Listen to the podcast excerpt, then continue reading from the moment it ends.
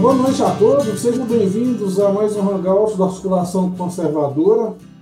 Hoje, mais uma vez, a gente fala da pandemia e dessa vez dos impactos da pandemia na saúde mental de todos nós. Na saúde e na saúde mental. Para conversar com a gente aqui sobre o assunto, a gente tem a presença da Simone Segato. Boa noite, Simone, bem-vinda. Boa noite, Antônio. Boa noite, Akemi. Boa noite para todo mundo que está assistindo e ouvindo a gente. Boa noite. E a, a, nossa convidada, a doutora Akemi Shiba, é médica psiquiatra é, de adultos e da infância e é, é, médica pela Universidade Federal do Rio Grande do Sul. Doutora Akemi, seja bem-vinda. Obrigada. Fico muito contente de poder contribuir né, em alguma coisa, então, em relação a esse assunto. É? Então, uh, acho que já, já vou iniciando, né? Então, assim, é, tema é a saúde mental, né, e o desastre coletivo da pandemia. Né? Então, é, é a nossa, é a pior crise global após a Segunda Guerra Mundial, e atingiu a todos, né? Então, sem precedentes uma situação dessas. Né? Uh, então, assim, o que que uh, assustou e assusta muito um inimigo invisível, desconhecido, né? não se conhecia o vírus, não se conhecia como é que a doença se tinha sua história natural, como ela ia se comportar pelo, né, pelo planeta, então isso gerou assim uma, um, um alerta muito grande na população mundial. Né? Então, foi assim, os primeiros meses, né, as primeiras semanas, foi bastante assustador, porque ninguém tinha ideia, né, sabia que era uma coisa séria que estava vindo, e, e mexeu com os medos internos, né, de cada um que tem a sua história, os seus né, momentos que já passaram por situações de, de de grande perigo, né? e as fantasias. Então, por não conhecermos, né, e não, não, não sabermos o que, que ia vir, uh, deu margem para muitos, né, muitas uh, fantasias, né, lembranças de outros momentos de perigo, né, gerou pânico. Então, medo, né, da questão, assim, veio a questão da morte, assim, muito forte, né, medo de perder parentes, uh, medo de morrer, é? então aquele ritmo frenético né, que a gente estava vivendo não tinha pouco espaço para se pensar sobre a vida e sobre a morte, né, e de repente deu um break e todo mundo teve que e começou a, a né, ficar com medo, mexeu muito nessa questão. Né. Então, assim, quando a gente está uh, numa situação de perigo, nós temos um sistema inato, né, a gente já nasce com isso, que é um, um sistema que ativa todo o cérebro, todo o organismo, para lidar com aquela situação de perigo, que é o nosso instinto de sobrevivência. Né? Então, é lançada uma série de, de hormônios, de substâncias que ativam todo o corpo, e o sinal de alerta, né, fica tudo mais ativado, para poder estar tá controlando o ambiente e poder lidar com a situação de perigo. E aí isso né, é importante até um certo limite. Né? Então, quando está ativado demais, começa a, a, ser patológico. Esse sistema inato, ele é, é muito importante para ver qual é a conduta que a pessoa vai tomar numa situação de perigo. Né? Ou é, é, de luta e fuga, mas também tem a questão do congelamento. Né? Ou tu vai, né, tu ativa todo o teu sistema nervoso e o corpo para fazer um enfrentamento contra a situação de perigo, ou conforme for a situação, tu sai, né, tu foge, porque aí tu não tem condições de lutar contra aquilo, e numa situação assim de, de congelamento é uma situação de impotência, tu não pode nem lutar e nem fugir. Então isso é um dos um, que mais traz problemas, porque tu não tem como uh, tem muita ação sobre aquela situação de perigo. E então congelamento assim é uma mistura, né, de, de, de adrenalina, com ao mesmo tempo tu tem que botar um freio e então assim uma dose limitada de alerta é importante, né? Porque é uma situação de perigo, a pessoa tem que estar sempre atenta, né? E, e, e com a questão da chegada do vírus, todo mundo estava né, uh, se, digamos, tentando entender a situação. Só que quando passa né, do limite, aí pode ter as reações inadequadas, como a gente teve assim, em termos coletivos, as pessoas no supermercado, né, correndo e, e, comprando coisas, né, e se, e se aglomerando, e se empurrando. Aí, claro, o álcool, a gente tem como entender, né, que sumiram, sumiu das prateleiras os alimentos, e o papel higiênico também foi uma coisa meio curiosa, né, início meio difícil de entender porque que as pessoas estavam comprando, assim, acabando com o papel higiênico, mas aí, assim, analisando e vendo, é, é como se fosse, assim, um fim de linha, né, não ter comida e não ter com que se limpar, né, mexeu, assim, com o imaginário das pessoas, e deu esse desespero, né? E álcool, claro, as pessoas estão comprando também, assim, com quantidades, né? Não deixando para o outro. Então, tinha que fazer uma limitação. É, e esses são os, digamos, comportamentos inadequados, né? De tumulto que a massa pode ter, né, numa situação de pânico. Então, uh, os sinais, assim, comuns de estresse, que quase todo mundo deve ter passado, deve ter sentido algum desses, né? Então, depressão, assim, fica meio desanimado, ou mais irritado, né? Tem alguns momentos de hipoglicemia, meio confuso, né? Algumas reações de alergia, dores nas costas, né? dores musculares, problemas de estômago, de intestino, né? As defesas em baixa, né? Baixa imunidade, tonturas, excesso, cansa, cansaço excessivo, dor de cabeça, enxaqueca e ansiedade. Né? Então, muitos devem ter sentido um ou outro né, desses sintomas né, nas primeiras semanas, ou ainda sentem. Né? Então, além da, da questão do vírus desconhecido, não se sabia o tratamento, como é que se desenvolvia a doença, que já era um estressor e que ia pegar todo o planeta, ainda tivemos outros vários estressores que uh, potencializaram né, uh, essa nossa carga de estresse.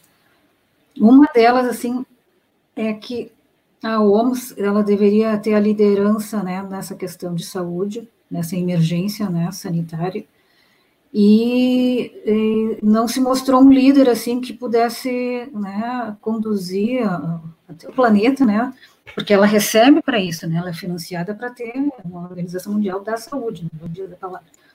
Então, nós tivemos, assim, estamos né, numa crise bem grave de, de confiabilidade, porque as informações foram imprecisas no início, foram subestimadas, né, isso induziu muitos presidentes, né, muitos líderes uh, de outros países, a, de outros países, inclusive nós, de, de ter uma determinada conduta baseada na informação, acreditando que era né, uma informação correta, precisa, né, objetiva, e não, era uma coisa estava sendo omitido, a gravidade da situação.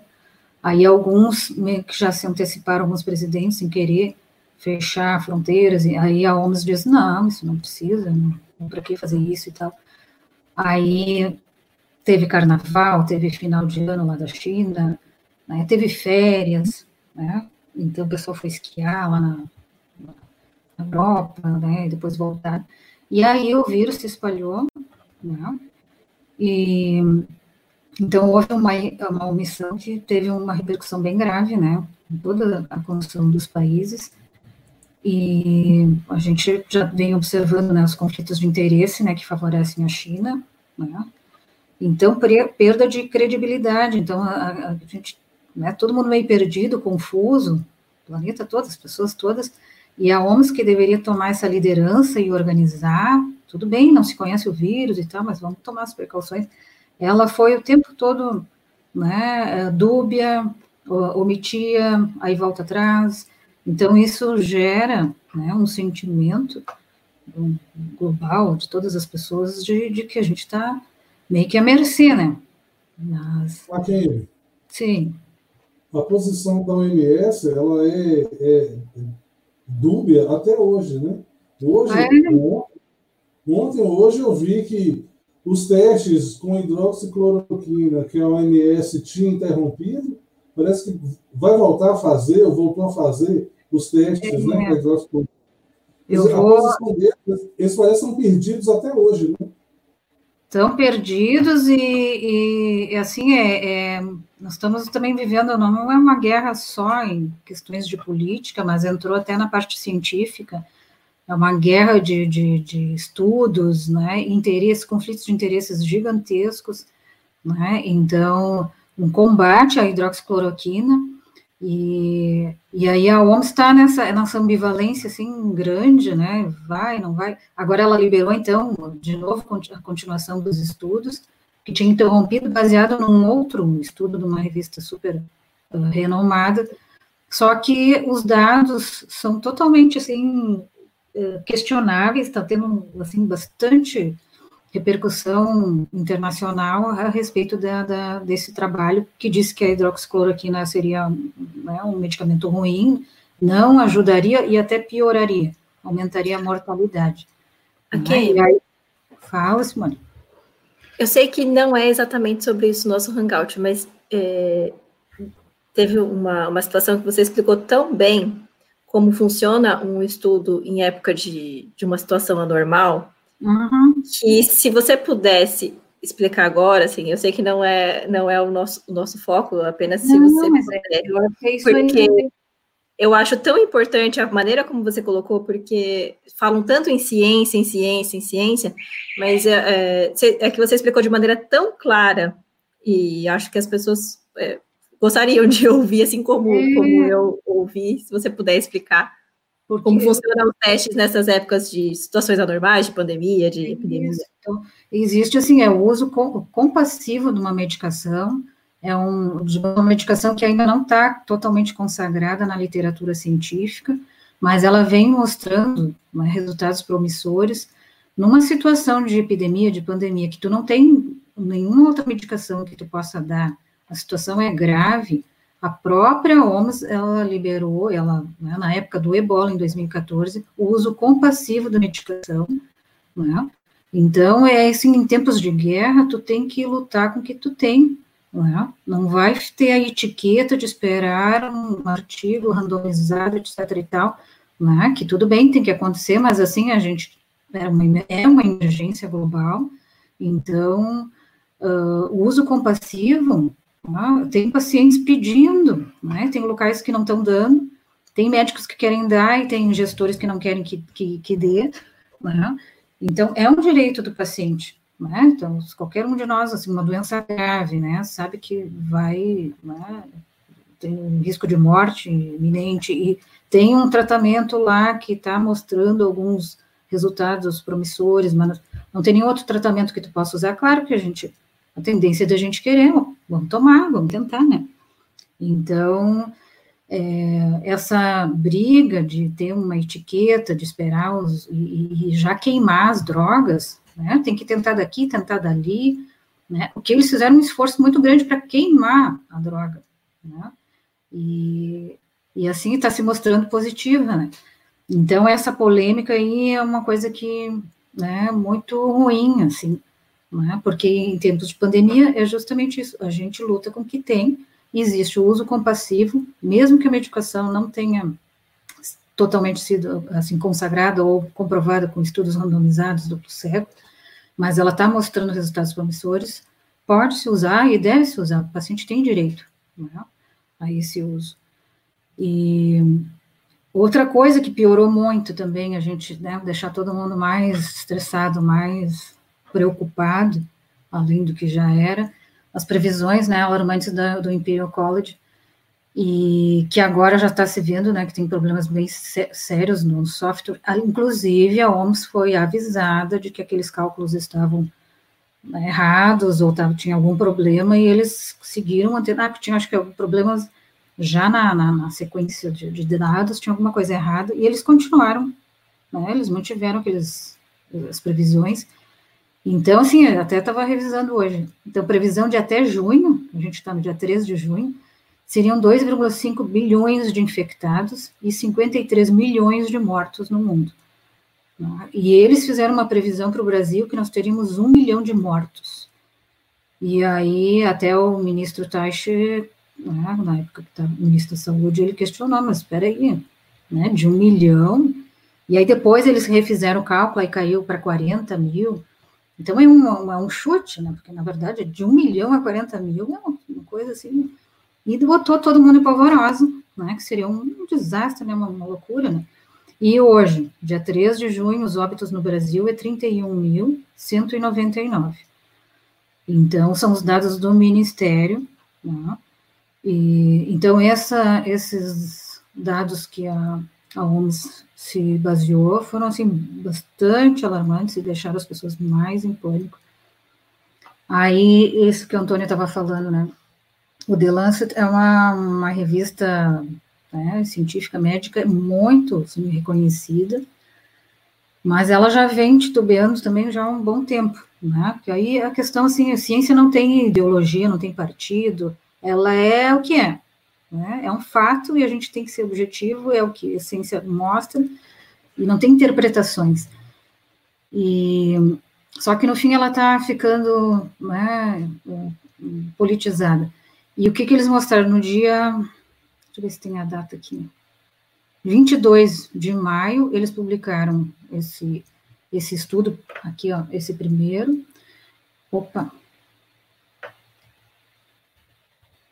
É, então, dizendo, né, que fizeram milhares de pacientes, centenas de hospitais pelo mundo todo, e aí eles analisaram que a hidroxicloroquina era, não ajudava e até inclusive piorava. O que, que eles, uma das coisas dos erros, né, que a hidroxicloroquina, a, a doença tem três fases, né, então tem a primeira fase que é a replicação viral, que são aqueles sintomas, dor de garganta, né, coriza, febre, e aí que a hidroxicloroquina, né, um tratamento precoce da doença tem, um, tem mostrado resultados ótimos na segunda fase, né, que a pessoa já está no início do processo inflamatório, e aí começa né, de hipercoagulabilidade e também baixa de, de, de O2, e vai para a terceira fase, que aí já tem que estar tá na, na, né, com suporte ventilatório.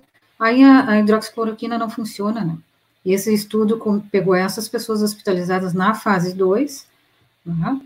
e aí, quando eles publicaram, começaram a aparecer muitos questionamentos, mas de onde é que os hospitais da Austrália disseram que não, eles não liberaram os, os dados dos pacientes deles, eles têm uma política de privacidade bastante rígida, e não tinham liberado como é que estavam os dados nesse, nesse estudo, aí foram aparecendo outros, aí as questões da metodologia, muita repercussão internacional, esse estudo fez com que a OMS parasse o tratamento, o, experimento que eles estavam fazendo com a hidroxicloroquina, vários outros uh, centros que estavam fazendo a pesquisa também pararam, porque iam ficar, nossa, isso aqui vai é pior. Aí agora, no dia 3 de junho, hoje, né?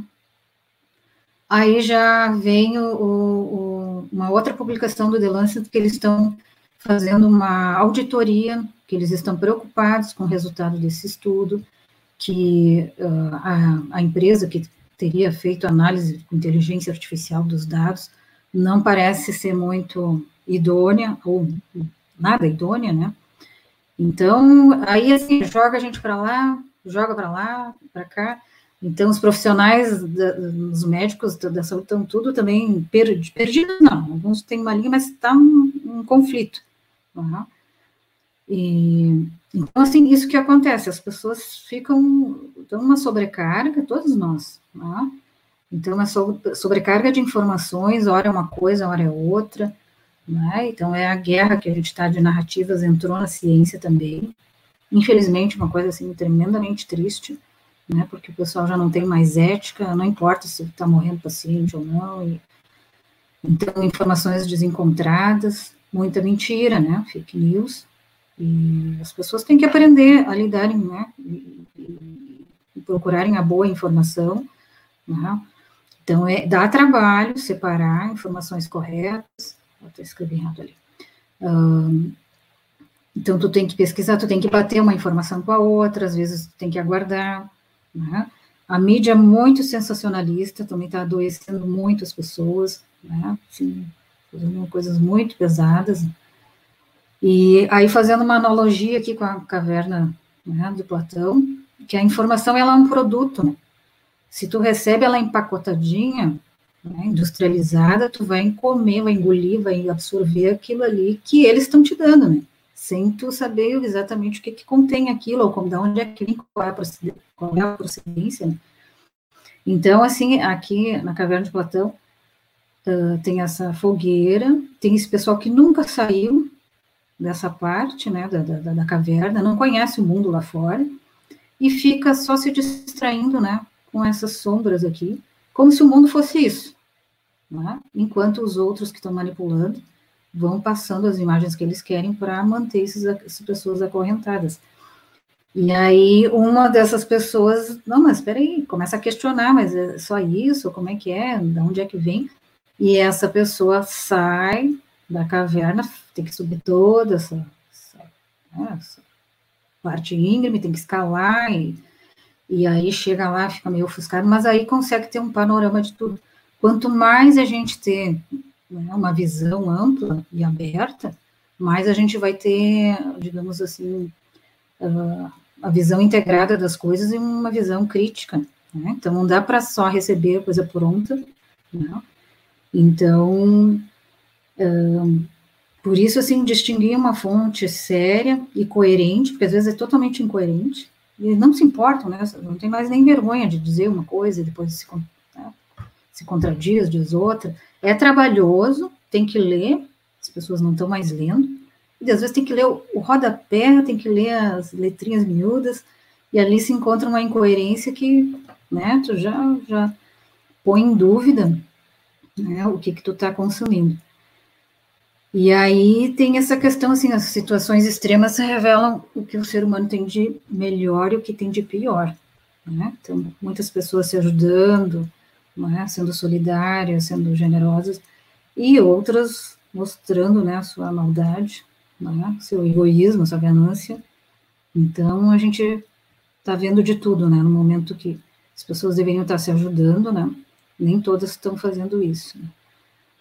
Então, assim, uma coisa muito séria, assim, que para os profissionais de saúde que estão na linha de frente, assim, são, são tremendamente sobrecarregados psicologicamente de trabalho, uh, muito, assim, muito uh, um, mal apoiados pelos gestores, né?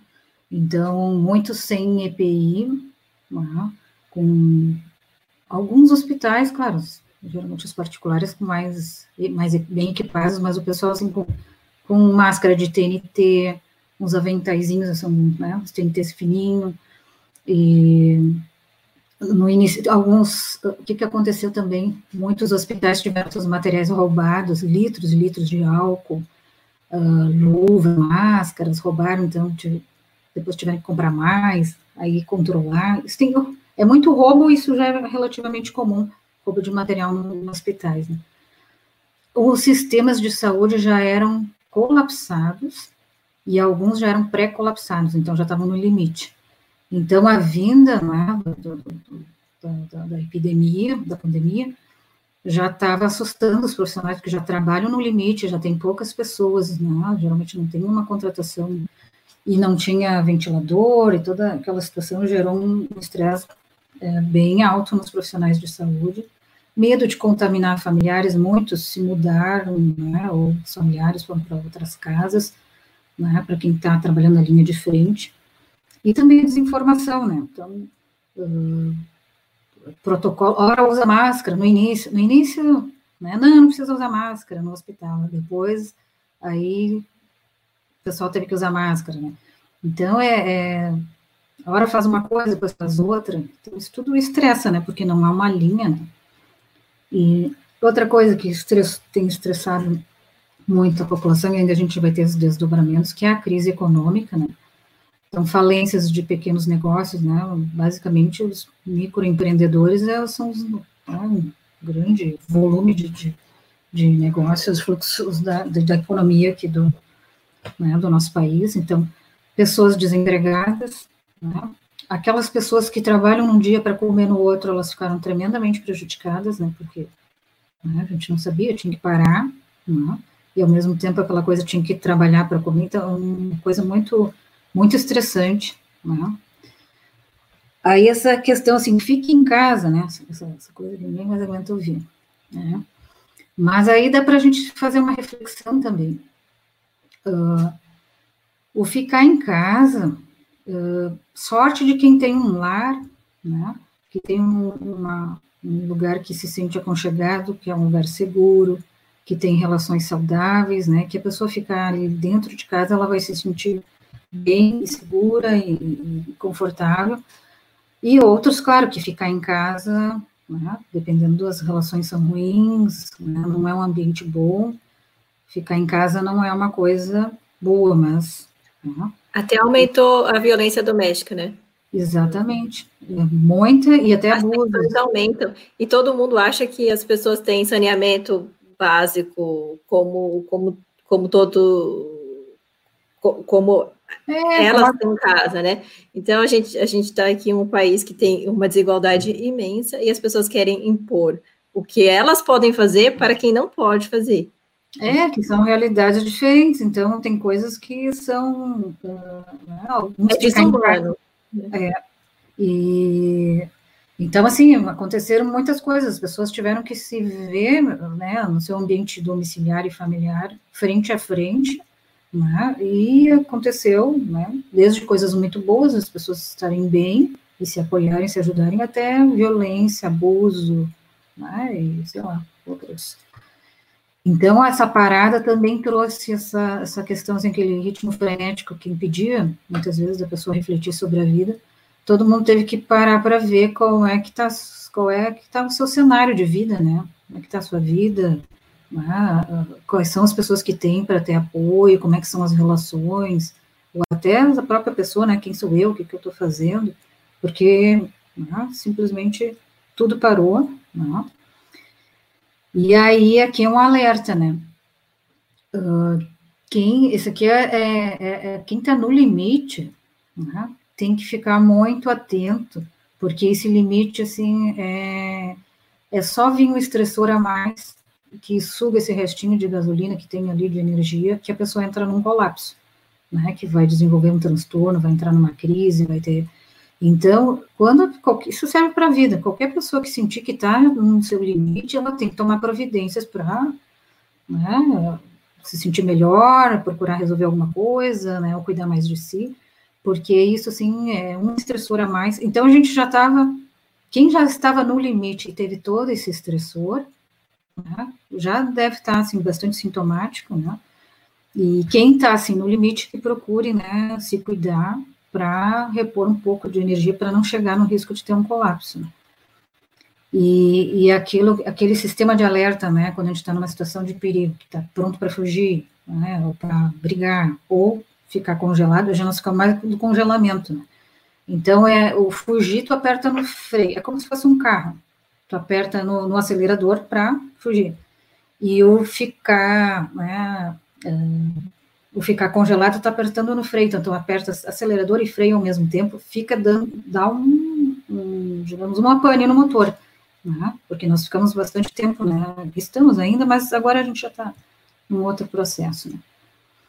Então, assim, sintomas de estresse agudo, que seria uma duração de dois a três dias, numa situação de contato com estresse agudo. Nossa, a nossa situação geral, mundial, foi, não foi de dois, três dias, né, foi de meses, né? Então, o primeiro mês eu acho que foi mais, mais tenso, o segundo também, mas, assim, ansiedade, as pessoas, né, sentido inquietação, dificuldade de se concentrar, às vezes meio desorientado, meio atarantado, né? Muito cansaço, ou muito sono, né? Ou insônia, não consegue dormir, taquicardia, falta de ar, dores, né? Dores nas costas. Isso são sintomas, uma reação a, a um estresse agudo. Só que o nosso estresse não foi de dois, três dias, né? Foi, foi prolongado. Depois de um certo tempo, a gente tem uma tendência a se adaptar, né? E, e as coisas se reequilibrarem algumas pessoas não conseguem encontrar, né, tiveram um estressor e ainda não encontraram né, a sua adaptação, então começam a ficar mais irritadas, mais assim agressivas, né, por mínimas coisas, ou ficam apáticas, então assim nada importa, ou ficam mais paradas, né, e o humor mais para baixo, ansiosas, né, também insônia ou hipersônia, inquietude, né, sentimento de incapacidade, né, acha que não, não vai conseguir, os projetos são muito difíceis, né, e começa a alterar o funcionamento né, do cotidiano, a pessoa começa a ter problemas, né, em manter uma rotina, e dura algumas semanas, não ocorreriam sem o estressor. Né? Algumas pessoas ainda podem estar nesse transtorno ainda de adaptação, né, ainda tentando se reequilibrar, mas ainda meio que sentindo, né, a... e aí quando extrapolou a questão do estresse, aí vira um transtorno de estresse pós-traumático que pode estar muitas pessoas já digamos, já tendo esses sintomas, né? então, pensamentos repetidos, né? digamos, sei lá, viu na televisão um monte de mortos e aquilo fica repetindo, entrando na mente, né? ou fica lembrando um parente que morreu, que teve na UTI, teve entubado, aí vem aquilo e começa, aquela época que teve que cuidar da pessoa, começa a voltar, né? sonhos, pesadelos, a pessoa às vezes ela fica meio anestesiada, meio robotizada, né, está indo, faz as coisas meio mecanicamente, né? insensível ao ambiente, anedonia não sentindo nada, nem para cima, nem para baixo, está sempre né? um sentimento, não, não, tem nenhum sentimento. Uh, aí começa a evitar atividades ou situações que possam despertar a lembrança né, da questão traumática. O flash forward é, é, é diferente, o flashback é lembrar coisas do passado, e esse é para frente é a pessoa imaginar, se ela se imaginar na UTI, né, com respirador, ou pegar Covid, ou vai morrer um, lá, um familiar, então ela está lá na frente e começa a vir aqueles flashes repetidos na cabeça e a pessoa não consegue tirar, é uma coisa intrusiva. E a mídia colaborou tanto para isso, né? Ah. Tantas fotos de caixões, fotos das pessoas, é, e vídeos das pessoas na, nas UTIs com respiradores, é. e como se todo mundo fosse entrar naquela situação como se todo mundo tivesse fadado à morte se, se, tivesse qualquer mínimo contato com esse vírus, né? É, a gente vendo governadores dizendo que abriram tantas covas, né, que Sim. compraram tantos caixões, não tem nenhum efeito positivo, construtivo para as pessoas, né, ficarem bem. E então, claro, povoadas, né, com essa, com essa monte de notícias, né, e então, estado de alerta, a pessoa pode estar dormindo e, assim, acordar por qualquer coisa, ou qualquer barulhinho, ela se assustar, ela está sempre, né, muito atenta ao ambiente. Então, geralmente é, é associado com ansiedade, depressão e até ideação suicida. Uma, uma pergunta aqui, é, o cortisol vai lá em cima, né? Sim. É, tem muitas doenças autoimunes que elas, que elas têm essa relação. Você acha que é, a gente vai ter aí um... Ah, vai ter uma, uma onda de. Outros desdobramentos de, de problemas, porque o cortisol também tem a ver com depressão, né? Excesso de cortisol chega uma hora que dá uma, tipo uma falência lá na, na, na adrenal. Então, tem, ele tem muitos, é um hormônio do estresse, ele é bom na hora do estresse, assim, mais agudo, né?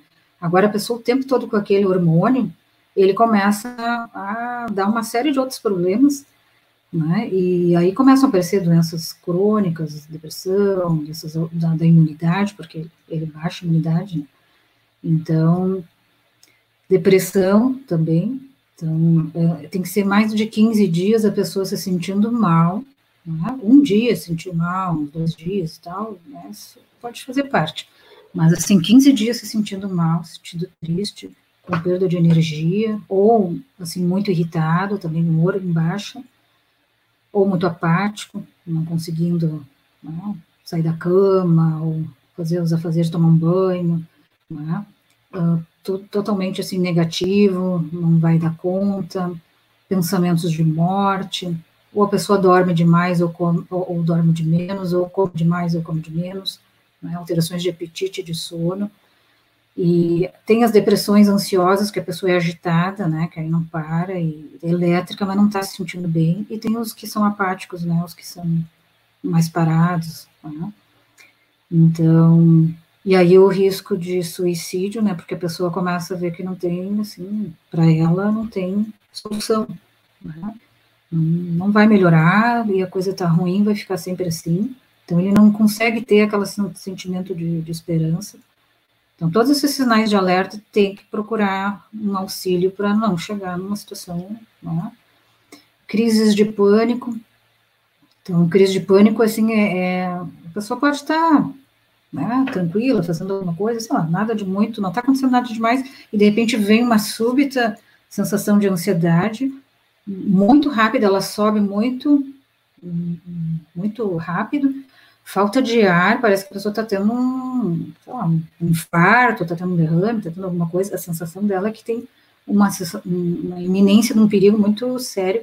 Depois que ela conhece a crise de pânico, ela já sabe que aquilo ali não, não vai morrer, mas a primeira crise a pessoa acha que vai morrer, e tem falta de ar, e vira um transtorno de pânico quando começa a ter crises recorrentes de pânico. Né? Às vezes a pessoa pode ter um episódio de crise de pânico e depois, mas já é um alerta. Né? É, a primeira coisa que a pessoa tem que fazer numa situação de, de, de, crise de pânico é controlar a respiração, e porque o pulmão ele é uma espécie de balão, né? então a pessoa na crise de pânico ela fica ou hiperventilando e aí começa a dar um desbalanço no oxigênio, no gás carbônico, ou ela está com o pulmão cheio e não está tendo troca, ela respira e parece que o ar não está entrando. Então ela tem que fazer essa respiração, é uma das tantas que existem, né? Respiração do quadrado, né? Que aí é um ritmo que a pessoa inspira, depois ela solta tudo que ela inspirou, segura, inspira, não, inspira, segura, solta, segura, né? Então, inspira, segura um pouco, solta, segura um pouco. Então, ela vai mantendo um ritmo, isso vai normalizando o nível de oxigênio e de gás carbônico, porque quando ocorre essa alteração dos gases, né, uh, o cérebro vai entender que está tendo alguma emergência, né, é como se a pessoa tivesse, sei lá, se afogando, se sufocando, porque o cérebro está dando um alarme de que tem algo grave acontecendo, mas de repente não está tá acontecendo nada. Mas é que a pessoa está com a respiração descontrolada, por isso que ela tem que controlar a respiração voltando os níveis de oxigênio e gás carbônico, o cérebro vai interpretar, ó, oh, já está tudo normal, está tudo bem, então vamos baixar essa adrenalina. Então, é muito importante controlar a respiração, né, numa crise de pânico, e fazer essa respiração. E tem outras técnicas também, que as pessoas podem ver no, no YouTube. Uma coisa que é muito ruim, né, abuso de álcool e alcoolismo. A pessoa pode já estar tá deprimida, ansiosa, na hora que bebe, fica um pouco alegre e tal, só que eles são depressores, né? Se a pessoa já não está muito bem, depois que passa o efeito do álcool, ela não fica, não volta ao normal, ela dá uma baixada, ela fica mais deprimida, não é? E dependendo aí, ela tem que tomar mais para ficar mais alegre, e assim vai baixando, e, é? e fora né, todos os problemas, né, de agressividade, né, de, de brigas, né, assim, problemas referentes né, ao abuso de álcool. Então tem que ter muito cuidado, né, o pessoal anda abusando um pouco mais. Então, quem meio que demais na bebida, dê uma maneirada, use, sei lá, fim de semana, né, um almoço, não diminuir as quantidades, né, de preferência até nem tomar, vou tomar muito pouco. Né. Hipocondria também. Então, isso também as pessoas estão. Um, um sinal de dor de garganta, a pessoa já acha que está com Covid. Né? já está alguma coisa diferente, já acha. E o que que acontece também, assim, é, as pessoas estão têm um sentimento que se pegarem Covid, elas já estão numa sentença de morte, elas vão morrer. Né? Então não se frisa, e aí a gente vê que a mídia não frisa as pessoas que se curaram, né? Não, não fica, não tem um equilíbrio, né?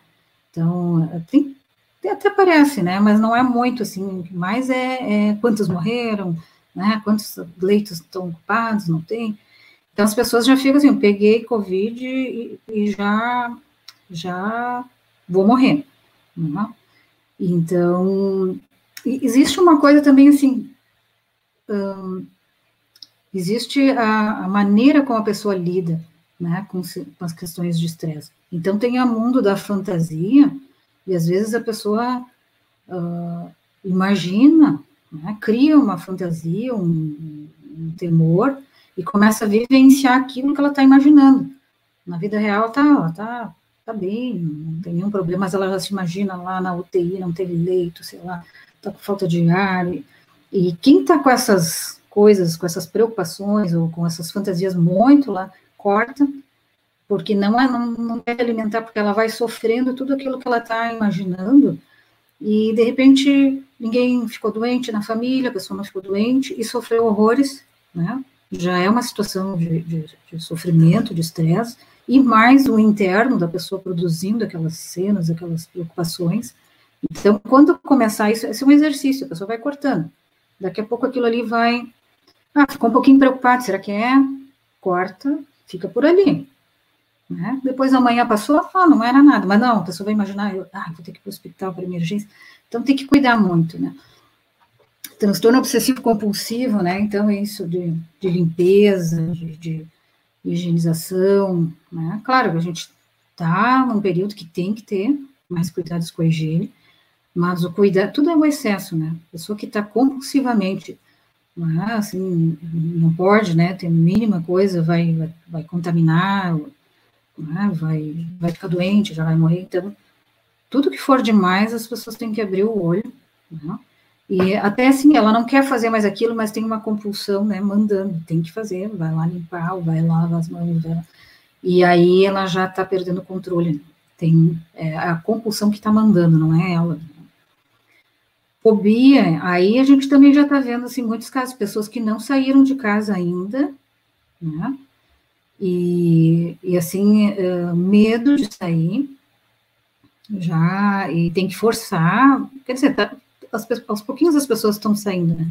Mas é bom né, poder dar uma, até uma caminhada, sei lá, né, um pouquinho as pessoas começarem a ensaiar, não é sair todo mundo correndo, tudo que é exagerado também não é, não é para isso, mas tem gente que parece assim que não vai sair de casa até, sei lá, setembro, outubro, e está desenvolvendo uma fobia para sair. Né? Outro problema que tem acontecido, que a gente tem visto nos grupos né, dos colegas médicos, pessoas que estão doentes em casa e estão com medo de ir no hospital. Aí, assim, três, quatro dias sentindo dor no peito, chega infartando, morre, porque já já está assim na última. Eu, esses tempos, ouvi também um colega dizendo que chegou uma criança com um apendicite, estava não sei quantos dias com dor em casa, a mãe também estava com medo de levar no hospital chegou assim meio no limite, não, não sorte que não tinha né, supurado o apêndice, porque poderia ser uma coisa mais complicada. Fora outros casos, né, que as pessoas estão uh, até um assim um idoso que está com infecção urinária e tal, ah, vão deixando, vão deixando, aí vira uma sepse, morre. Então tem outros problemas que estão acontecendo, que as pessoas estão doentes em casa por outras doenças que não pararam de acontecer. E gente com câncer, né? Tava, uh, o diagnóstico de câncer diminuiu muito, mas é que as pessoas estão em casa, né? E a coisa está evoluindo. Então, é um problema, é um medo de ir para o hospital, porque pode ser uma fonte de contaminação, mas ao mesmo tempo as pessoas também estão deixando as doenças a se agravarem, isso é ruim. Né? Então, se às vezes tem que ir no hospital, vai com toda precau com precaução. Com, né? com... E uma coisa que, que tem piorado é que assim, há um grupo de risco, é, é notório que tem um grupo de risco, mas agem como se todas as pessoas é, fossem desse grupo de risco. E pessoas que poderiam estar tá, tá frequentando um, um, hospital, por exemplo, e que não teriam tanto problema com o, o vírus, elas estão completamente, assim, anestesiadas e parece que estão com medo. Por outro lado, também a imunidade está baixando. Cada vez que a gente fica mais em casa, mais, é, mais estresse, o cortisol uhum. vai lá em cima e a imunidade vai baixando. Então, é uma bomba que está estourando. É que, que assim, é, ter contato com as bactérias, com os fungos, não é uma coisa ruim, né? Porque nosso sistema imunológico está sempre sendo desafiado. Um ambiente totalmente esterilizado também não é uma coisa boa. Claro, tem os patógenos que não são, né, que vão causar doença, nós temos nossas bactérias e fungos do bem, os amigos, né? Que estão ajudando a gente, né? E, mas, claro, as pessoas cada vez mais, é isso, em casa, lá, uh, pessoas que poderiam estar tá, né, fazendo esse tratamento, tem pessoas, sei lá, estavam fazendo uma avaliação para algum sintoma e né, fazendo uma investigação e vai lá que era um, um câncer, e, e não, não, deu seguimento, ou a pessoa tem que fazer um procedimento, né, uma cirurgia, ou tirar um, um nódulo e não vai, porque tem medo e aquela coisa está crescendo. Né? Uh, assim, a sobrecarga é muito grande nos profissionais de saúde que estão na linha de frente. Né?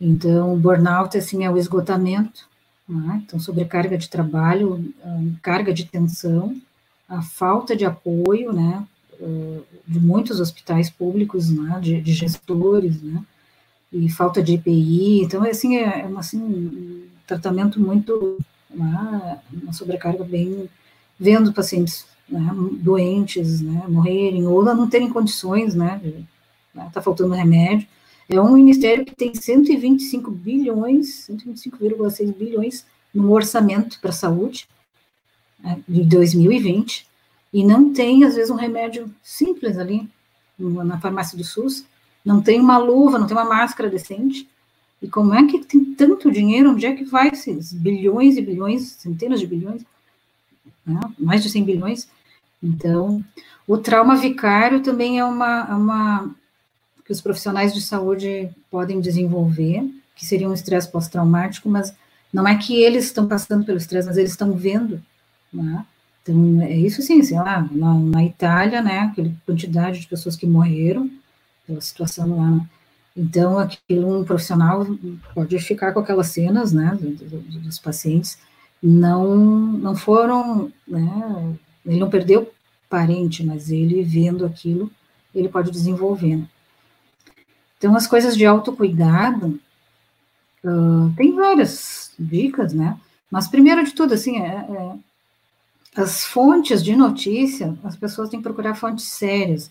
É Ministério da Saúde, é a Secretaria da Saúde, os gráficos dali, né? uh, como é que está a curva, quantos casos, como é que estão as UTIs, isso tem tudo no, nos gráficos oficiais. Então, secretarias da saúde, do Estado, o Ministério da Saúde, tem tudo ali e fica muito melhor a pessoa acompanhar, porque os dados estão muito desencontrados, tem muita mentira. Então... Uma coisa que a, a Luciana Mendina acabou de falar aqui, ela perguntou sobre o aumento do número de suicídios. E eu li um, uma matéria dizendo que na Austrália eles fizeram um levantamento e o número de suicídios, a projeção deles é que é, ultrapasse em muito o número de mortes por suicídio do que é, por Covid. Você tem algum, algum, alguma coisa nesse sentido? Porque é, é muito preocupante. É mais, assim, é desenvolvimento da doença mental, né? E aí isso vai levando, né? Já tem uma epidemia de suicídio, né? Já é uma coisa bastante uh, já grave que vem acontecendo em algumas regiões do Brasil mais, até aqui no sul é bastante, acho que até campeão de, de, de suicídios mas é a doença mental, o adoecimento. É? Então, com todo esse estressor, as pessoas que estão colapsando, que estão desenvolvendo transtornos, né, um dos desfechos ruins é justamente isso, é suicídio, né, não ver saída, aí, é, até assim, pequenos uh, microempreendedores que estão ainda falência, estão endividados, pessoas que trabalharam, se esforçaram, né, tem, tem uma tendência a suicídio, pessoas desempregadas, e aí tem mil, mil desdobramentos, né? Um, uma coisa que também é muito ruim, as pessoas ficam o dia inteiro vendo notícias, né? Ligam na Globo News, sei lá, na CNN, e ficam o dia inteiro com aquilo, com aquelas notícias requentadas, e, e mor morreu tantos, e não sei o quê, tá, tá, tá. e aí a pessoa fica com aquela, aquele sistema de alerta que a gente tem ativado o tempo todo. E aí é, é mais as coisas de política, né? E hora tá aqui, hora tá lá. Então a pessoa fica, aquilo ali faz mal, porque a gente precisa ter um tempo de que precisa baixar essa poeira, porque o tempo todo ativado é aquele, vai chegar, vai dar um descompasso e entra no esgotamento, entra no colapso. Então as pessoas precisam dar um tempo, então, ver notícias uma ou duas vezes no dia, reserva um tempo, não fique o tempo todo exposto a isso, porque ativa, né? E então, façam outras coisas, desliguem a cabeça, uhum, para não ficar ativando o sistema nervoso demais e depois virar um transtorno. Um, já que a gente está numa situação de incerteza, né, de, de, agora as coisas estão começando a normalizar um pouco mais, mas mesmo ainda estão. Então a gente pelo menos tem que ter uma rotina dentro de casa, né, porque a gente não sabe como é que está lá fora, porque se a gente está com, tá tudo bagunçado lá fora, que a gente não sabe o que vai acontecer, e mais em casa, e o cérebro precisa numa ordem, né, e o corpo também, né, então horário para dormir, horário para comer, então isso já, né, é, isso assim das pessoas acordarem troquem de roupa, se arrumem, né, se ajeitem, não fiquem de pijama o dia inteiro, né, ou acordar na hora que quer, comer na hora que quer, dormir. Isso dá uma desregulada porque o, o organismo, ele é uma sinfonia, né, então ele precisa estar com todos os instrumentos, mas nós tocando em harmonia. Então, na hora de dormir, tem os hormônios da noite, né, então o sistema imunológico se reforça num, né, num sono reparador então, isso também, uma série de hormônios também são da noite, depois do dia tem outros hormônios, e assim a fisiologia do organismo vai vai indo bem, né? Se ela tá assim, sem hora para almoçar, hora para dormir, hora para acordar, é bem ruim, desregula todo o organismo. E, então, assim, se está muito ativado, né? Aconteceu um fato lá, deixou a pessoa muito tucanada, está muito nervosa, vai ouvir uma música, tranquila, vai assistir um filme leve, não peguem filmes pesados, né, mais drama, né, que já chega a vida real, então comédia, filmes assim, light, para tentar fazer o cérebro baixar esse sistema de ativação, né, então, e a gente tem que ter esses recursos, parece bobagem, mas não, isso aí tudo tem um, um efeito, né, uh, claro, atividade física, né, seja, todo mundo sabe, né? Fazer alguma coisa, mexer com o corpo, às vezes até a pessoa se sente melhor, faz um alongamento, já está, né? Faz um, um, uma musculaçãozinha. As pessoas têm feito também, assim, voluntariado, isso é uma coisa que é, tira a gente daquela situação de congelamento, né? Tu tá agindo, tu tá fazendo algo em função do outro, tu tá ajudando, tu sai daquela sensação de impotência. Então, as pessoas estão se ajudando muito, assim como tem gente né, roubando muito e, e esse é um crime, né, que estão matando indiretamente, roubando na saúde, estão matando. Tem as pessoas ajudando, né, vendo alimentos, vendo né, conta, pagar a conta de luz, né, ajudando ali um, né, um restaurantezinho ali da esquina, né, que abriu, vai lá e compra comida, então, esses pequenos empreendimentos, as pessoas estão baixando aluguel, tem várias maneiras, né? E, e, o voluntariado é de ir nos lugares, né? Atender as, as comunidades que estão bem atingidas, né? Outro, outra questão importante, assim, que as pessoas cuidem dos seus relacionamentos, né?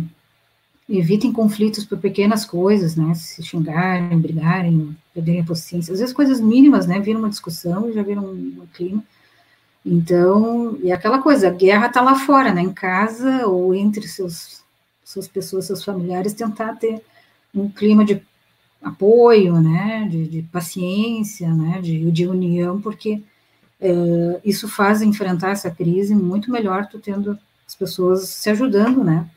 Então, a gente vê, né, algumas famílias estão bem mais, e algumas comunidades mais unidas, e outras, e uma coisa bem importante também, quem estiver mais tranquilo, com mais controle de si, uh, a gente já está vendo, muitos já devem estar tá vendo assim na rua, brigas de trânsito, pessoas xingando na fila, né, gente sem paciência, já querendo discutir.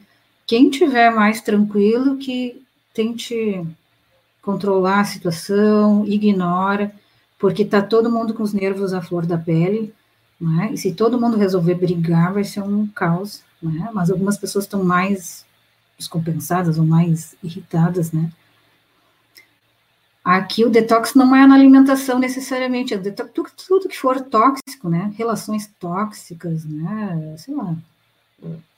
Qualquer coisa tóxica na vida da pessoa que ela puder, neste momento, revisar e puder, se ela pode mudar, se ela pode sair disso, né? Porque a vida é feita de escolhas, as pessoas não são obrigadas, né? Algumas situações elas têm que ficar ali, mas elas podem depois se planejar para sair daquela situação. Então, isso tudo já. Uma coisa que ajuda muito a espiritualidade, né? Então, uh, aqui tem a flor de lótus, né? Que é um, uma flor que nasce no lodo. Tá? Então, mesmo que todo o, o ambiente esteja ruim, né? tendo a espiritualidade, tu consegue. Né? É, é, tem estudos mostrando né, o quanto ela é um fator protetor né, e para tudo, saúde mental e imunológico também.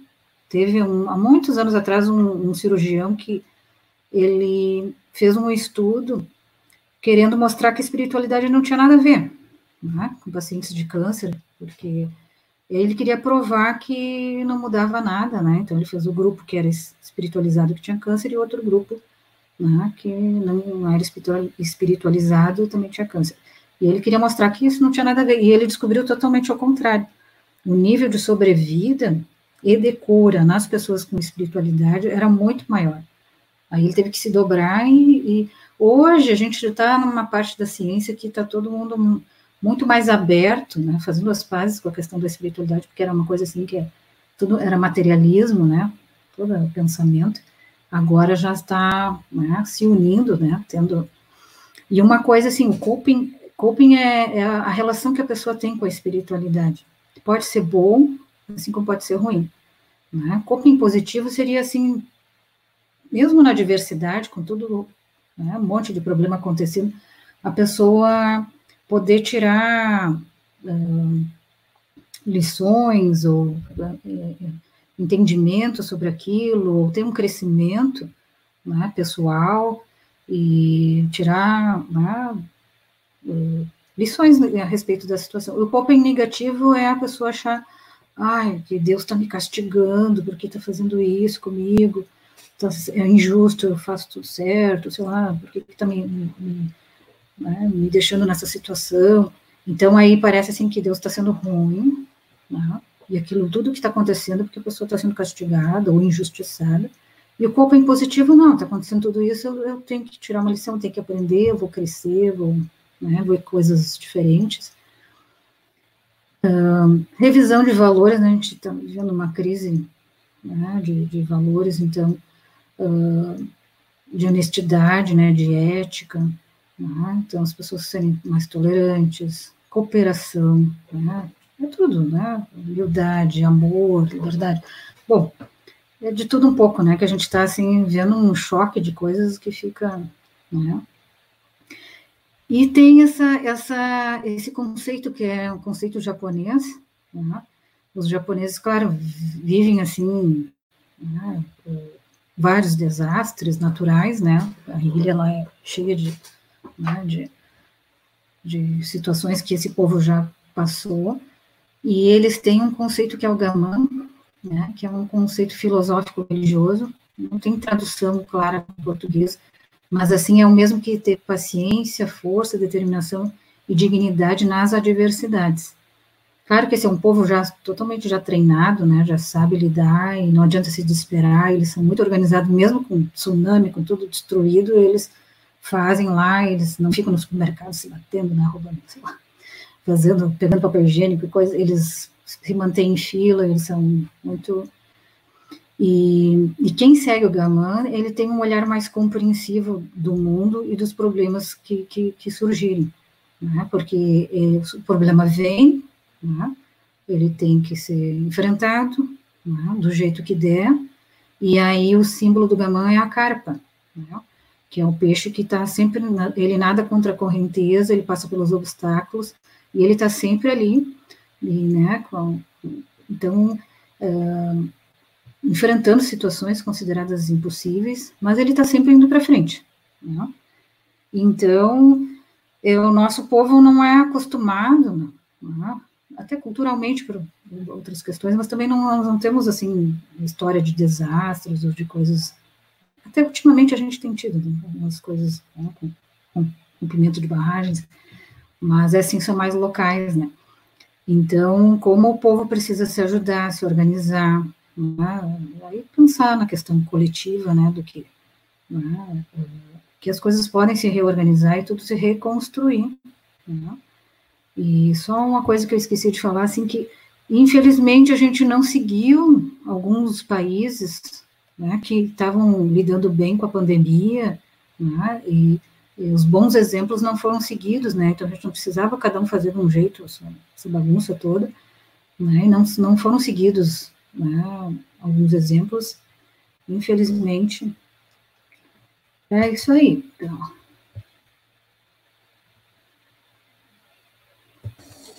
Joaquim, você estava falando aí desde o início, você falou sobre a questão do medo, né? Uhum. Como que essa, essa, essa pandemia ela, ela serviu direitinho para essa manipulação do medo? Uhum.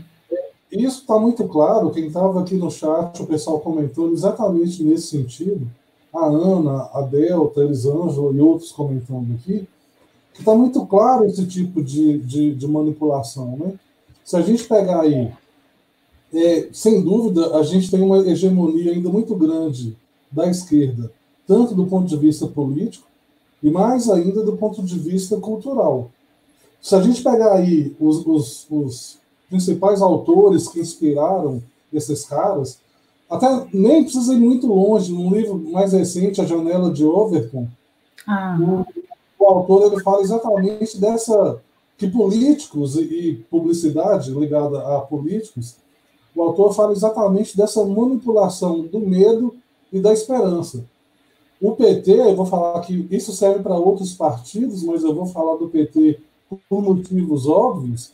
O PT, historicamente, sempre se apropriou dessa manipulação do medo e da esperança. Basta a gente ver como que eram as, a, os slogans das campanhas políticas do PT. Uhum. Era, era Lula, Lula, o Brasil feliz de novo, ou então a esperança vai vencer de novo, né? Uhum. ou então a esperança vai vencer o ódio, uhum. ou então mais mudanças e mais futuro, sempre manipulando essa questão da, da esperança, né? ou então do próprio medo, colocando medo no eleitor, né? a campanha uhum. de 2006 não troco o certo pelo duvidoso, eu quero Lula de novo.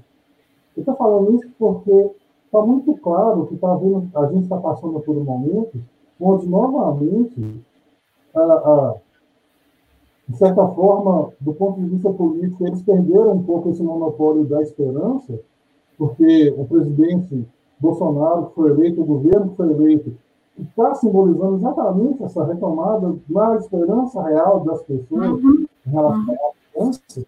Então, como o PT perdeu esse, esse monopólio é, da esperança, essa esquerda brasileira, mas a esquerda, a gente vê que isso é um movimento mundial, eles estão eles partindo para o monopólio do medo, né? Então, é. você estava falando, com o que o pessoal estava comentando aqui, essa pandemia, ela serviu exatamente para isso, porque está deixando as pessoas em pânico, muitas pessoas ainda estão em pânico, nem saindo de casa, Alguém colocou aqui que o cunhado não estava saindo é, nem na porta de casa para colocar o lixo na rua. Ah, né? muito. Então, então muito. Assim, realmente as pessoas estão em pânico porque é, a esquerda utilizou essa pandemia para manipular o medo, para mexer nessa janela de ovo, como eu estava falando antes, para a gente começar a aceitar um novo normal. O novo normal é todo mundo de máscara, né? O novo normal é todo mundo impedido de circular livremente em determinados locais. E muitas pessoas já estão aceitando esse novo normal e já estão até brigando por causa dele. Né? Uhum. É, é, é muita maldade né? pegar assim, a vulnerabilidade das pessoas e manipular, mas é assim, os interesses estão acima de qualquer coisa, né? então, da humanidade ou do, né, da, da compaixão, as pessoas. É, é, essa pandemia deu para a gente ver bem, né? Que os interesses, desde medicamento, e é isso, manipulação, roubo, uh, né? Pegar as fragilidades das pessoas, a maldade ou, e o grau de conflito, de, de interesse passa por cima de tudo isso. Uhum.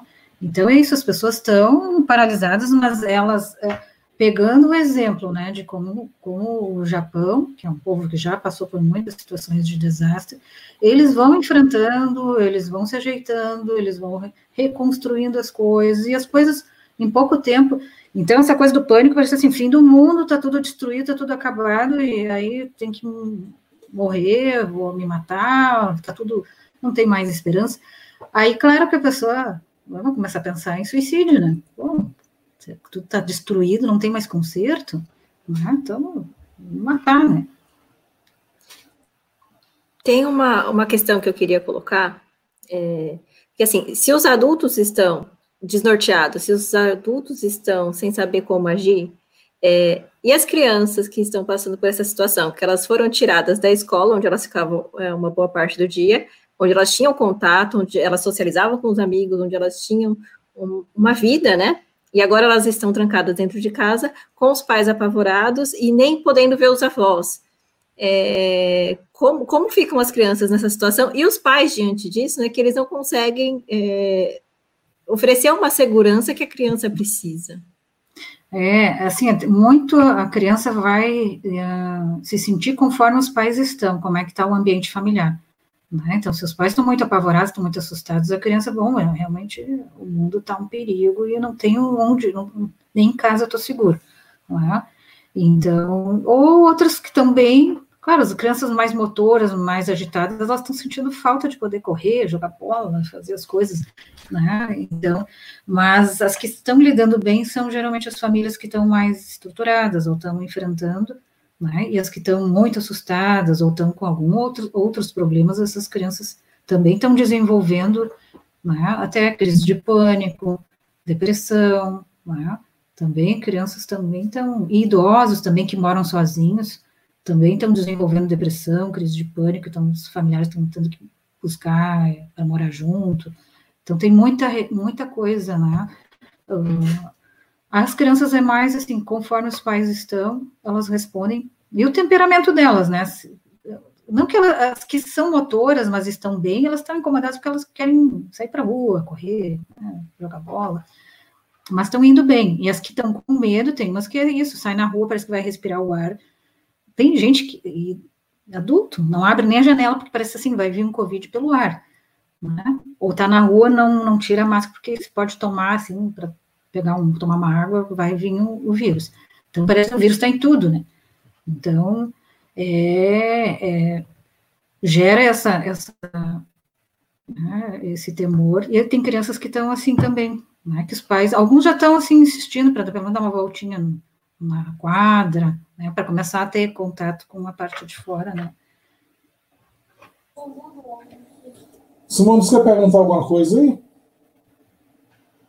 Não, é, o que eu queria, eu queria perguntar era isso mesmo, das crianças, é, dessa situação, porque eu, eu, o que eu vejo é, a, é elas, assim, nessa, co, co, como isso vai afetar né, a saúde mental delas? É porque o, o que elas têm de referência são os pais, uhum. e os uhum. pais estão atordoados. Uhum. Como vai ser daqui para frente? Né? Porque a gente sempre tem um porto seguro, né, nos uhum. pais. Uhum. É, e assim, ó, é, as pessoas tem que estar tá todo mundo bem ciente, né, que a cabeça é o comando de tudo, né, se a pessoa não está bem mentalmente, é um barco à deriva, né, vai, vai para qualquer lado, né, então, se a pessoa está bem, ela centrada, né, está bem, e a gente adoece também, é, eu sempre digo, né, que se doença mental ou depressão, por exemplo, que é mais comum, desse ferida na, na pele, sangrasse, as pessoas iam ficar horrorizadas, nossa, como está deprimido, mas é uma coisa subjetiva, não aparece muito, né? E, e aí, mas às vezes é isso, a pessoa faz coisas na vida, toma decisões, assim, né, totalmente... E, e, e assim, se tratasse né, a questão da saúde mental, estaria né, tendo outro desfecho. É, muda muito o desfecho da vida da pessoa. Né? Tem pessoas assim que pensaram em morrer, estavam muito deprimidas, começam a fazer o tratamento, elas já vê totalmente assim, depois de um mês de tratamento, né, que está indo bem, tem outra visão, né, totalmente diferente, é outra pessoa. Né? E aí um deprimido grave, tu fala, ah, né? A pessoa não, não, não absorve mais aquilo, não, vai melhorar, as coisas vão ficar bem, então ela não, ela se sente assim, um derrotado, né, tá tudo destruído, tudo acabado, não tem jeito. Uhum. E as coisas têm jeito, as coisas se reconstroem, né, a natureza se refaz, a gente né, se reorganiza, né? e a própria sociedade também, né, é, é uma, há uma tendência de manipular essas coisas na mente, mas assim, a gente tem uma mas são coisas nossas, da, já da, do consciente coletivo, que a gente tem determinadas estruturas, por mais que queiram manipular, dura um tempo, né? Porque aquilo ali tende a voltar ao que é verdade, o que é da natureza, o que foi construído ao longo de toda a nossa evolução, né? Não foi construído por nada, né? Porque né, agora faz isso aqui. Não, aquilo ali vem crescendo, é uma coisa que vem Podem tentar manipular, mas daqui a pouco aquilo vai voltar, porque a estrutura real é, é, é a que foi construída né, ao longo da nossa história né, de evolução. Então, estamos tentando manipular, mas acho que a coisa está ruindo, né? É forte ainda, mas está é, tá ruindo, porque não se sustenta, né? Tudo que tem mentira não se sustenta, né? E tudo que é verdade é irredutível, né? É aquilo ali ponto. Não tem, tem como tu e a mentira ela vai ter que sempre se desdobrando e botando outra mentira por cima, né, para tentar se justificar. Esper a esperança, né? A gente tem que ter sempre, né? E as coisas melhoram, né? Já estão se ajeitando um pouco, né? Então, é, era uma visão catastrófica, né, de milhões morrendo, né, mais de um milhão morrendo no Brasil, a gente está com 31 mil mortos, sendo que desses vários morreriam, vários idosos morreriam se tivesse uma gripe normal, ia virar uma pneumonia. Um idoso pegasse uma infecção urinária que não curasse, podia pegar uma sepse e morrer. Então, morreriam dentro dessa faixa por outros problemas, porque já estão com uma saúde fragilizada. Né? Então, números são, são não são alarmantes como né, como estava previsto, né? Que botou pânico em todo mundo, né? Sim, o interessante é que as, hoje cada hora também muda, né? Primeiro era essa, essa coisa de, olha, vão, vão morrer muitas pessoas. Aí depois, então é porque é, o vírus se espalha rapidamente, a gente precisa ter, atender várias pessoas porque elas precisam de UTI. É, quando quando fica, ficam ruins, elas precisam de UTI, as pessoas vão morrer por falta de UTI. Aí não passasse isso, depois, é, ah, porque tem que, tem que achatar, é, aí, é, isso aí teria que achatar a curva. Uhum. Só que agora é, colocaram um novo como se tem que, como se a gente tivesse condições de anular mortes de qualquer doença. por exemplo, hoje nós estamos com 31 mil mortes. É, cada morte é importante, é, é importante porque cada, cada, cada número desse representa uma pessoa. Mas nós estamos um país com mais de 200 milhões de habitantes. Estão tratando como se essas 30 mil mortes é, uhum. fosse, serem catastróficas já, né? Uhum. Eu, é, é só você comparar, antes estavam prevendo um milhão, e nós estamos com 30 mil. Pouco mais Tem de 30 mil, óbvio, não, óbvio, a gente não queria que ninguém morresse, mas a gente também não queria que ninguém morresse de todas as outras coisas. A gente não queria que, que ninguém morresse de assalto, por um assalto, por, uhum. um, por, um, por uma queda. A gente não queria que ninguém morresse de uma gripe, que gripe mata também. Acho que é um, importante também dizer que gripe mata. É, a gente não queria que, que, ninguém morresse de nada, mas as pessoas morrem, não são, as pessoas não são é, imortais. E uhum. a gente chegou agora numa, numa, numa neura que parece que, é, que, que, a gente ia conseguir uhum. anular é, mortes por Covid. Isso, isso é impossível para qualquer doença, né? Uhum. Como é que a gente vai tratar as próximas doenças agora? Todo, todo, a gente nunca mais vai sair de casa. É, acho que assim, vai tudo que aconteceu e a bagunça, né, uma situação vai vai fazer uma grande mudança porque a OMS deveria ter tido uma liderança e ter mesmo não não conhecendo o vírus, mas assim dar direções e seu objetivo foi uma coisa totalmente cada país começou a fazer do seu jeito porque já não estava mais acreditando aí os artigos é, esses, hoje eu vi um, um comentário né que o Tedros Adhanom parece mais, como é que é? Mais perdido que cego em tiroteio. Porque é hora aqui, hora lá, depois ele faz isso, faz aquilo. Então, uma situação de emergência, assim, acho que cada país agora vai tomar as rédeas, vai se reorganizar, e os estudos vão mostrar, né, o que, que foi feito de errado e o que, que deu certo, né, e, e aí as pessoas vão adotar porque os países ali, Coreia, né, Singapura, eles já passaram por outras epidemias de SARS, eles já fizeram, já, já tem um esquema deles, né, eles conseguiram contornar bem, né, porque já, já tinham aprendido, né, mas ninguém quis copiar eles, né. ninguém quis, né? Não, a OMS também não deu visibilidade, poderia ter dado visibilidade é? para esses países e como é que eles contornaram a situação. É? Então, muita coisa, né? Vai se tirar, né?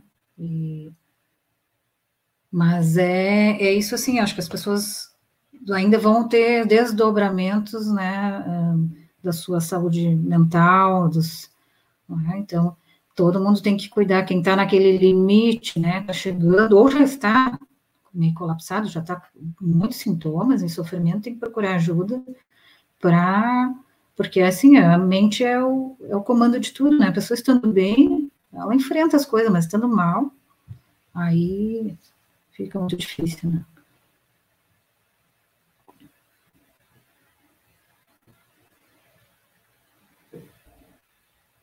É, bom, eu acho que, de certa forma, a gente conseguiu é, tirar as dúvidas mais, mais frequentes que apareceram por aqui. Acho que a Kim conseguiu é, abordar o assunto de uma maneira bem clara. Né? Eu queria abrir aqui para as considerações finais da, das duas, começar pela Simone e depois a, a, a Kim. Queria agradecer a presença da Kemi, é, pela aula que ela deu aqui hoje para gente, por, por, ser uma pessoa tão tranquila, que passa é, as coisas de uma maneira bem clara. E queria agradecer a todo mundo que está aqui no chat, que participou, e gostaria que as pessoas é, tivessem aqui nessa fala da Kemi uma, uma, como se diz? um conforto, né? Porque em, em, tempos de tanta manipulação, de, de excesso de informações, como ela bem colocou aqui, ter essa, essa visão de, de uma pessoa que é, que é qualificada para isso, que é uma psiquiatra, que está aqui mostrando as coisas de, de maneira técnica e científica, né? Que tantas pessoas falam, mas as pessoas estão ignorando determin, é, a, a seletividade, né? De, no, no também no que é, no que é científico. O científico hoje virou tudo o que algumas pessoas acham que é, né? Porque a gente está tratando essa, essa, a gente não, o, determinados governantes estão tratando essa pandemia assim. Então, eu só queria agradecer mais uma vez e dar boa noite para todo mundo. É, eu agradeço também de poder colaborar um pouco que puder, né? Mas é isso assim, as pessoas uh, é, a gente tem que ter esperança, reconstruir, reorganizar a vida, readaptar, né? Tem coisas que está todo mundo mudando. Uh, e assim, a outra coisa que é bem importante, a gente está vivendo essa modernidade líquida, né? Então, é um mundo, assim, muito veloz, muita coisa, agora está é, todo mundo indo para um lado, depois já não é mais aquilo, já é outra coisa. As pessoas têm que, bom, não deu certo, sei lá, quebrou um negócio, vai se reinventando, vai fazer outra coisa, não deu aqui, é que nem a capa, não deu aqui, vai para lá, não deu lá, vai para cá, e a gente vai sendo flexível, tem que ser flexível, e, e esse é o, é o nosso novo jeito, né, de lidar, e sempre tem um, né, uma maneira de a gente se adaptar e se reorganizar, então as pessoas não se desesperarem, né, então tem, né, o mundo vai se reorganizar, já está se reorganizando, né? então as pessoas se cuidarem, cuidarem das suas relações, porque é também dessa pandemia a gente pode ver assim, a gente precisa de ter uma, ter uma rede de apoio, ter familiares, ter pessoas né, que a gente possa contar, né? então uh, como é importante a gente ter relações uh, fortes, saudáveis, né, e, e, e, cuidar delas, né, então quem está muito solitário também, né, está sentindo muito, as pessoas que moram sozinhas, né, então, elas precisam também né, buscar coisas, né, pessoas, relações, né, porque é isso que a gente, o ser humano é um ser gregário, né, precisa disso. Só um comentário aqui, o que eu, acho, o que eu achei também, é, é, a gente acabou nem falando sobre isso, mas nessa pandemia, o que menos se falou foi o que sempre se fala, que é a, a, a saúde mental, né? Em, em outras épocas, é, é, é, tão se falado quanto é importante a gente cuidar da nossa saúde mental, e nessa pandemia colocaram completamente de lado Pra... Né? A gente não, não vê ninguém falando, né? Eu, pelo menos eu não. Eu...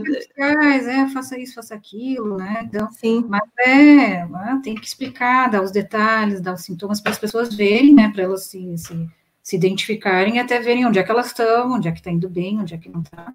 Né? Então, mas é essa atenção, porque estando bem de cabeça, né, as pessoas vão, vão resolvendo as coisas e vão. Né? Mas é isso aí, então, obrigada pelo, pela oportunidade. Aqui, minha gente que agradece, é, mais uma vez você aqui com a gente, ajudando a, a, a esclarecer e tentando acalmar um pouco as pessoas. Simone, mais uma vez também muito obrigado a participação, a ajuda de sempre. Eu queria agradecer a todo mundo que estava aí, aí, no chat, que participou, que mandou pergunta, que fez comentário. É muita gente e a gente fica falando nome é chato porque esquece outros nomes, né? Nem todo mundo se dispôs a comentar, mas estava aí assistindo. Mas, simbolizando todo mundo aí, obrigado Vinícius, Ana Cristina, Elisângela, Ângela, Patrícia, a Delta, que está sempre assistindo, sempre acompanhando a gente, Ana Cristina, Silvio, Luciana e tantos outros que apareceram aqui que já, já, já, já se despediram. Grande abraço a todo mundo a gente encerra com aquele pedido de sempre: continue nos prestigiando. Boa noite, até a próxima. Boa noite a quem? Boa noite, Simone. Boa noite, tchau, até mais.